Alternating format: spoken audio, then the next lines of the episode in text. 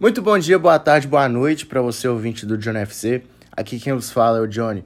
Obviamente, sejam bem-vindos ao EP de número 106 do nosso querido, amado e respeitado podcast John FC, tá bom? Aquela chatice de sempre. Segue a gente no Instagram, John FC Off. É, segue a gente no Spotify também. E mande para seus amigos a nossa conta no Instagram e dê sugestões de temas pelo Instagram também. Para você que é novo aqui, confira nossos últimos episódios, tenho certeza que você vai gostar e sejam bem-vindos à família, tá bom? Negócio seguinte, acabou de terminar uh, os dois últimos jogos da primeira rodada das oitavas de final da Champions League. Aconteceram quatro jogos semana passada e mais quatro essa semana, terminando hoje com Atlético de Madrid, Manchester United, Benfica e Ajax.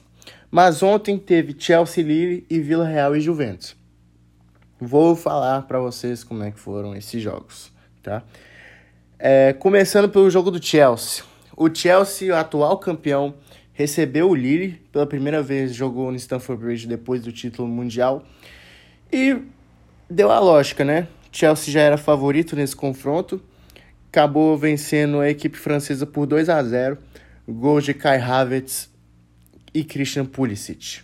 É, foi uma partida boa, eu gostei do jogo em si, foi um jogo muito bom.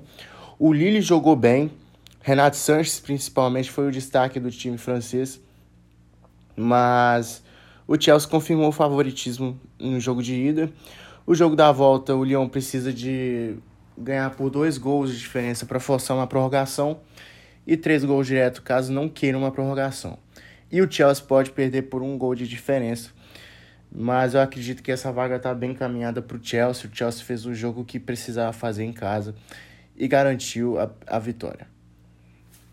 O outro jogo de ontem, Vila Real, submarino amarelo, recebeu a Juventus no estádio de la Cerâmica. E com 32 segundos, o grande centroavante do Vlahovic fez seu primeiro gol em Champions League em seu primeiro jogo na Champions League. 32 segundos, o ótimo centroavante sérvio foi lá e marcou seu primeiro gol. Mas só que numa partida que tudo indicava que a Juventus ia sair com um resultado muito bom, o Vila Real conseguiu um empate com o Dani Parejo numa falha ali da, da zaga da Juventus e acabou fazendo gol 1 um a 1 um. é, Qualquer empate é prorrogação e quem vence está nas quartas de final. Simples assim. Acredito eu que a Juventus vai passar. Apesar de que o Vila Real tem um time muito bom, tem jogadores muito bons, assim como o Dani Parejo. Tem o Danhuma, tem o Gerard Moreno, que é o maior, maior goleador da história do, do Vila Real. Mas vai ser um jogo interessante. Acho que vai ser um jogo de igual para igual. E a Juventus também perdeu o McKennie, meia, meia da seleção americana, um jogador muito talentoso, muito bom. Ele sofreu uma lesão no segundo e terceiro metatarso do seu pé esquerdo, se eu não estiver enganado, e vai fazer falta para a Juventus e também para a seleção americana de futebol nas eliminatórias da CONCACAF. Partindo para os jogos de hoje. É, o Atlético de Madrid recebeu o Manchester United. Esse foi o jogo que eu assisti, tá? É, e no primeiro tempo, Atlético de Madrid acabou marcando um gol com João Félix, 1 a 0. O primeiro tempo do Atlético de Madrid foi muito bom. É, o Renan Lodge jogou muito bem hoje. O... E ele fez uma função que ele não está acostumado a fazer. Ele fez uma função ali de meia esquerda. Quem faz mais essa função é o Lemar.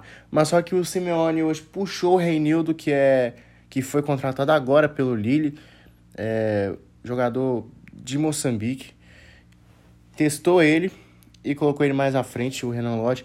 E para mim foi um dos melhores da partida, assim como o Kondogba, que fez um, um jogo sensacional ali no meio de campo. Mas só que no segundo tempo o Manchester United acordou, jogou melhor também no segundo tempo. Demorou até para fazer as substituições, mas fizeram efeito.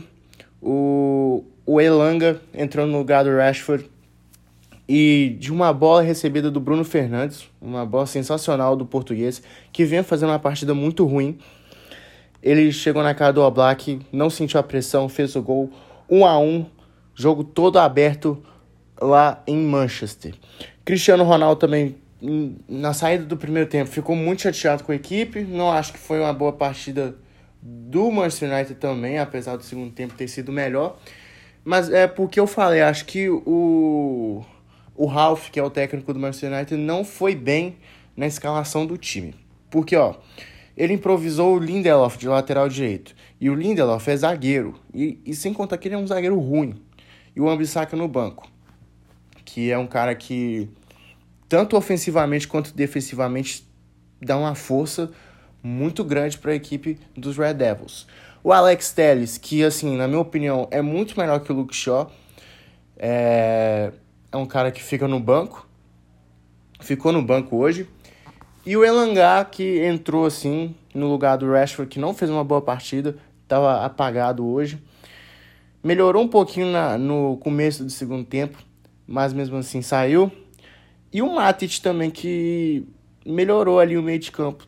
Então acho que ficou. As substituições foram elas por elas, mas acho que o United poderia ter feito um jogo melhor, assim como o Atlético de Madrid no segundo tempo. E o último jogo foi entre Benfica e Ajax, onde o Ajax perdeu seu 100% de aproveitamento. é, Tadic abriu o placar numa falha do Grimaldo e cruzamento do Mazaui. É, os, o, o Benfica empatou com um gol contra do Sebastian Haller, que é o que é o artilheiro da Champions League com 11 gols.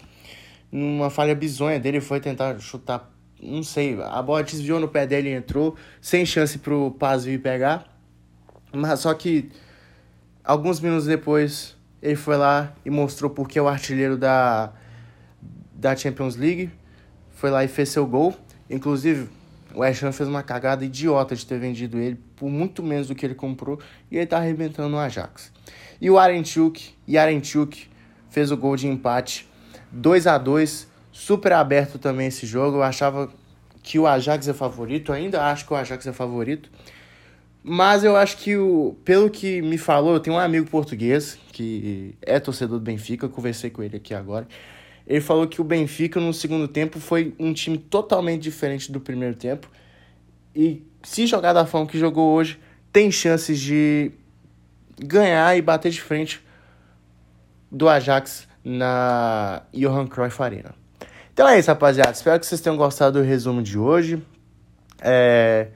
Como eu falei no início, se você é novo, conheça nossos últimos episódios. Espero que vocês gostem. Mande pros seus amigos. Valeu, rapaziada. Tamo junto. Valeu, é nóis. Fui!